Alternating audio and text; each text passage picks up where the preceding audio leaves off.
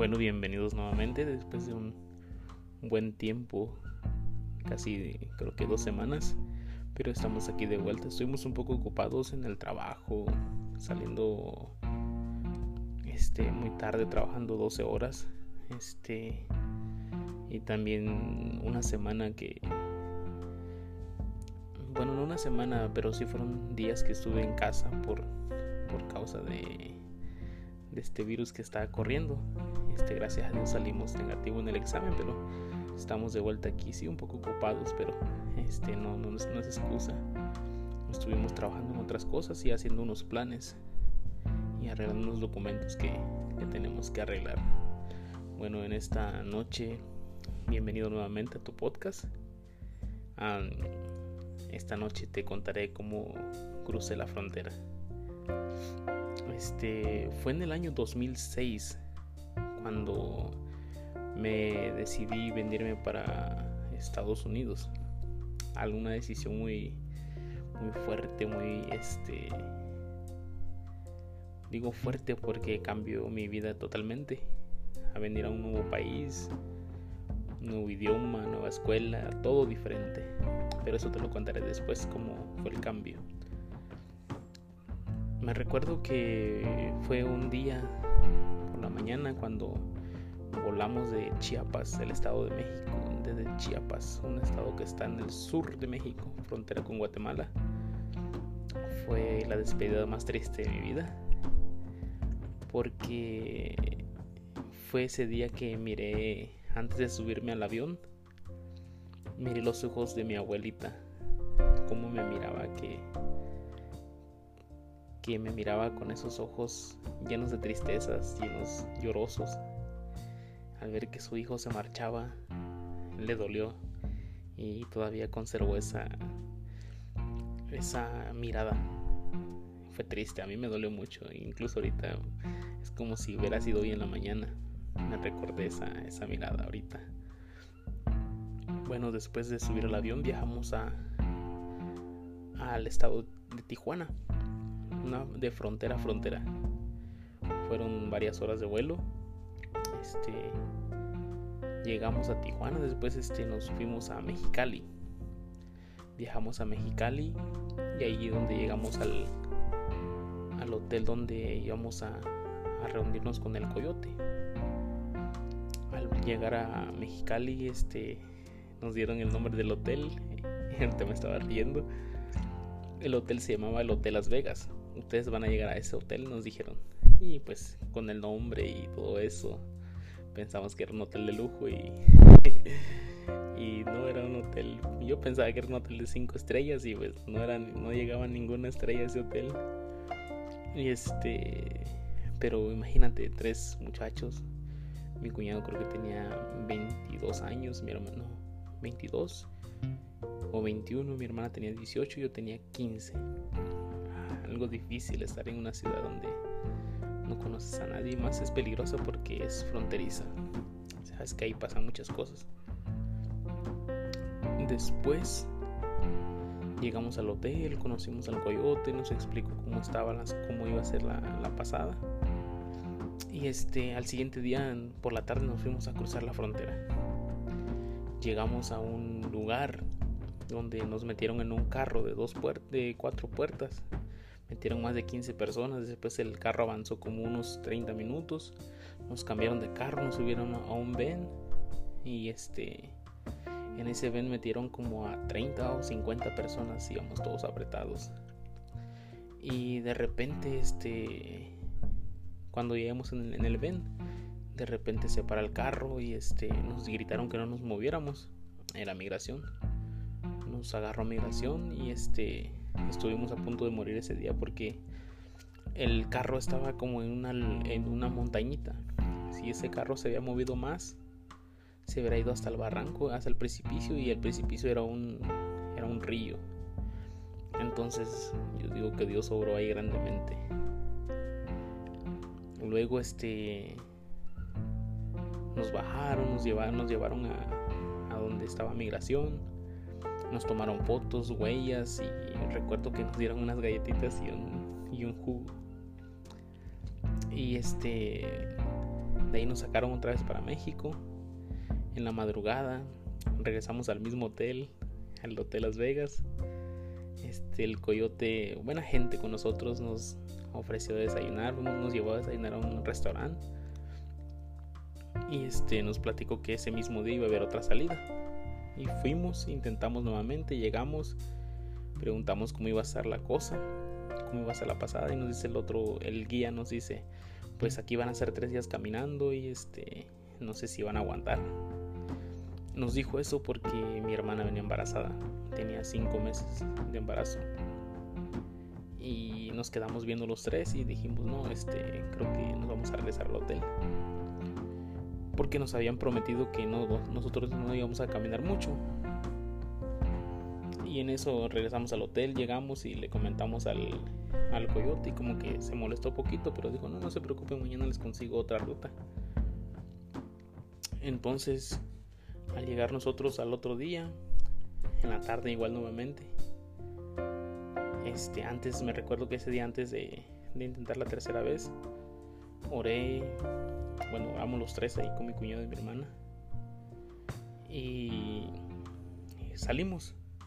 Salimos con nuestras mochilas, aguas, y empezamos a caminar. Y en eso nos pararon en un lugar y nos quedamos esperando que llegara el carro que nos iba a recoger.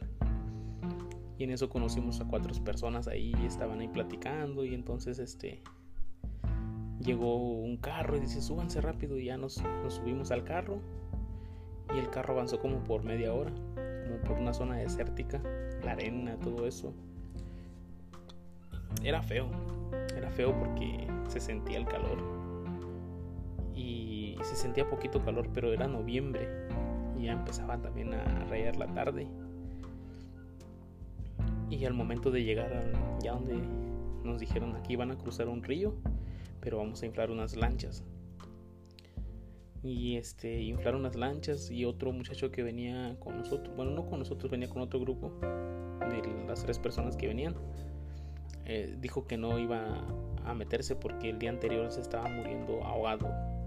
Entonces dijo, no, yo me regreso mejor y este, me regresó para mi casa, se desanimó y se regresó. Y al momento de subirnos a la lancha yo toqué el agua y estaba fría, fría, fría, esa agua parecía hielo. Entonces este empezamos a, a, remar, cruzamos pues me recuerdo que el coyote nos dijo van a correr como 20, 20 segundos o 30 segundos y se suben al carro que está enseguida. Eh, cruzamos, empezamos a correr, nos aventamos a un carro y nos tapamos atrás. Era una troca.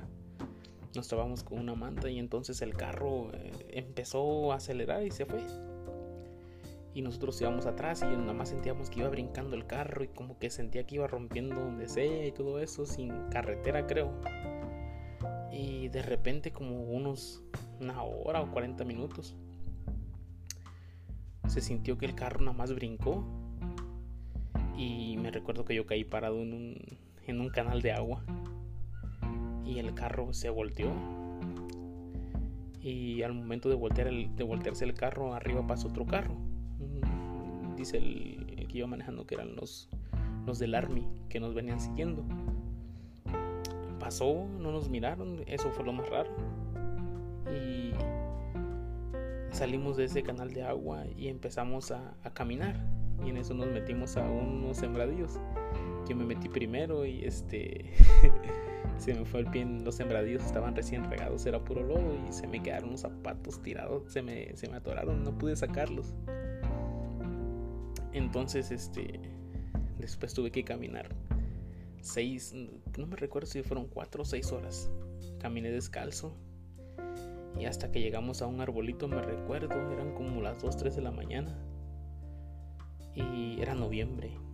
estaba frío, frío, frío.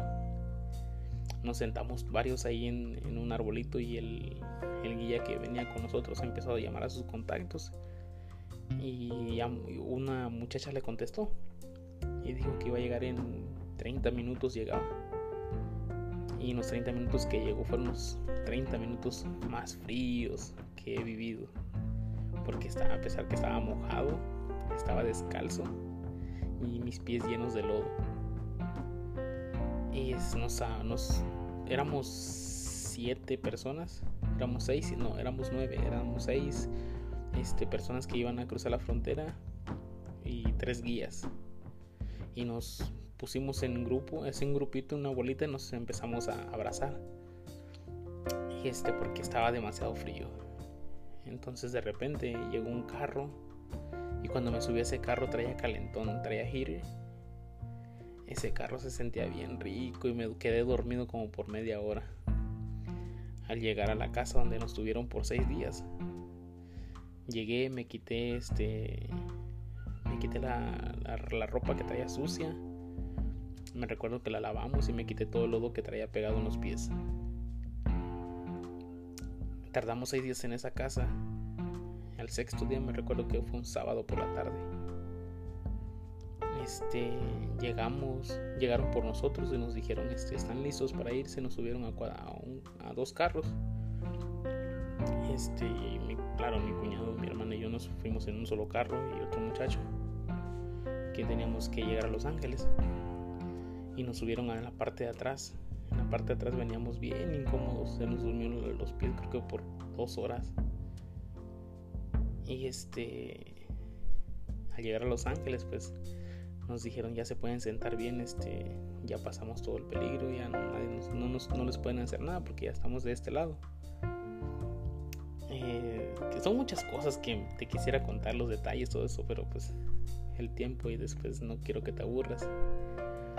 Pero también hay muchas personas que tienen su propia historia como cruzaron la frontera. Es algo peligroso porque te juegas la vida. Es una ocasión donde puedes morir o si llegas con bien o tal vez te regresas y pierdes un pie o algo, te pica un animal y pues es peligroso. O puedes quedar asfixiado en un carro. Es algo feo. Una vez una persona me contaba que se quedaron sin agua y de repente en una parte del desierto de la nada dice que se encontraron una hielera con aguas, con aguas y hielo, como que si alguien lo había puesto ahí. Pero en el desierto, en el desierto no hay nada. Y él me dijo que que si era que fue Dios quien lo dejó ahí, que Dios les puso ese agua porque se estaban muriendo de sed. Y esta historia me recordó a que muchas personas vienen por el sueño americano. Muchas personas vienen para luchar por una mejor vida. Muchas personas al estar aquí, pues este, algunos no, bueno, la mayoría no puede trabajar con, con un permiso de trabajo porque es difícil. Otras personas a veces logran el sueño americano y consiguen tener sus papeles y todo eso. Y al momento de cruzar la frontera no nos importa nada porque lo que queremos es llegar. Y al ver que y escuchar historias que, que dicen que personas se han muerto, se han quedado, este, personas que nunca más las encuentran porque quedan muertas en el desierto. Pero nosotros decimos, no, eso no me va a pasar a mí, yo voy con Dios y todo eso. En ese momento nos sentimos cerca de Dios porque nos estamos jugando la vida pero en cosas que a veces no son tan peligrosas ni nos acordamos de Dios. Es algo feo porque todo el tiempo tendremos que tener a Dios de nuestro lado y recordarnos que Él siempre nos va a ayudar. Y muchas personas quieren tener una ciudadanía y hacen muchas cosas por tener sus documentos. Y esa historia me recordó a Filipenses 3:20, que dice que aunque nosotros busquemos ciudadanía aquí en la tierra, busquemos cualquier cosa por tener el sueño americano, nada se compara como dice Filipenses 3:20, más nuestra ciudadanía está en los cielos, de donde también esperamos al Salvador, el Señor Jesucristo. Esto me recuerda que no importa lo que hagas para llegar a un país, para tener mejor vida. Nosotros, bueno, yo personalmente estoy esperando a mi Salvador. a ese Salvador Señor Jesucristo que me quiere dar una ciudadanía que está en los cielos. Ahí no tendré que pagar coyote, no tendré que pasar ningún desierto, ni un canal de agua, ni un río, ni caminar descalzo. Lo único que tengo es... Lo único que tengo que hacer es tener fe, creer en mi Salvador y esperarlo. Esperar y tener esa fe que mi Jesús viene un día por mí y me quiere dar una ciudadanía celestial. Me quiere, aparte de dar una ciudadanía, Él me recuerda también que en el cielo hay un árbol, el árbol del, de la sanidad donde podemos ser curados de cualquier enfermedad. También Él nos ha ido a preparar casas, unas bellas moradas. Ese Dios todopoderoso ese Jesús te quiere dar aparte de tu ciudadanía, te quiere dar casa, te quiere dar seguro médico y muchas cosas. Pero depende de ti. Si quieres aplicar para esa ciudadanía, clámale al Señor. En esa ciudad no van a entrar personas que paguen coyote.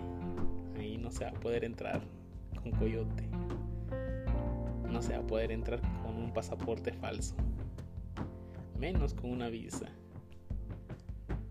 A esa ciudad solo van a entrar a esas personas que creyeron y creen Señor Jesucristo. Creen en ese sacrificio. Y solo entran esas personas que fueron limpias y lavadas con la sangre de Jesucristo. Te invito pues que apliques para esta ciudadanía que está en los cielos, porque Jesús viene pronto.